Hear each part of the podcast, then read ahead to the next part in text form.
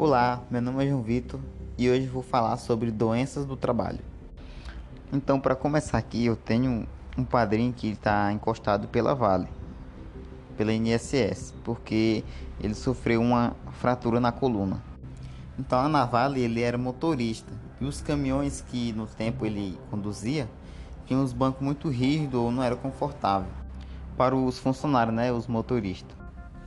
Também alguns caminhões é, tinha amortecedor ruim, a suspensão tudo estourado e não amortecia direito quando o caminhão bate em alguma pedra ou buraco, algum barranco.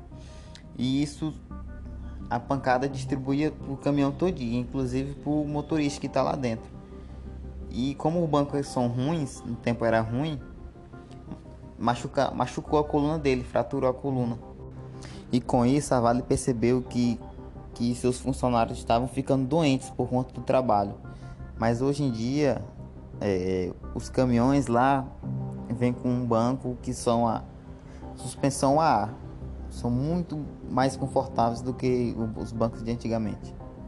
Então é isso, é uma dica que eu dou aqui. Quando vocês forem fazer algum certo tipo de trabalho, é, levantar peso, faça com cuidado para você não machucar um braço, machucar uma coluna ou machucar uma perna. Tome muito cuidado, viu? É isso. Até mais.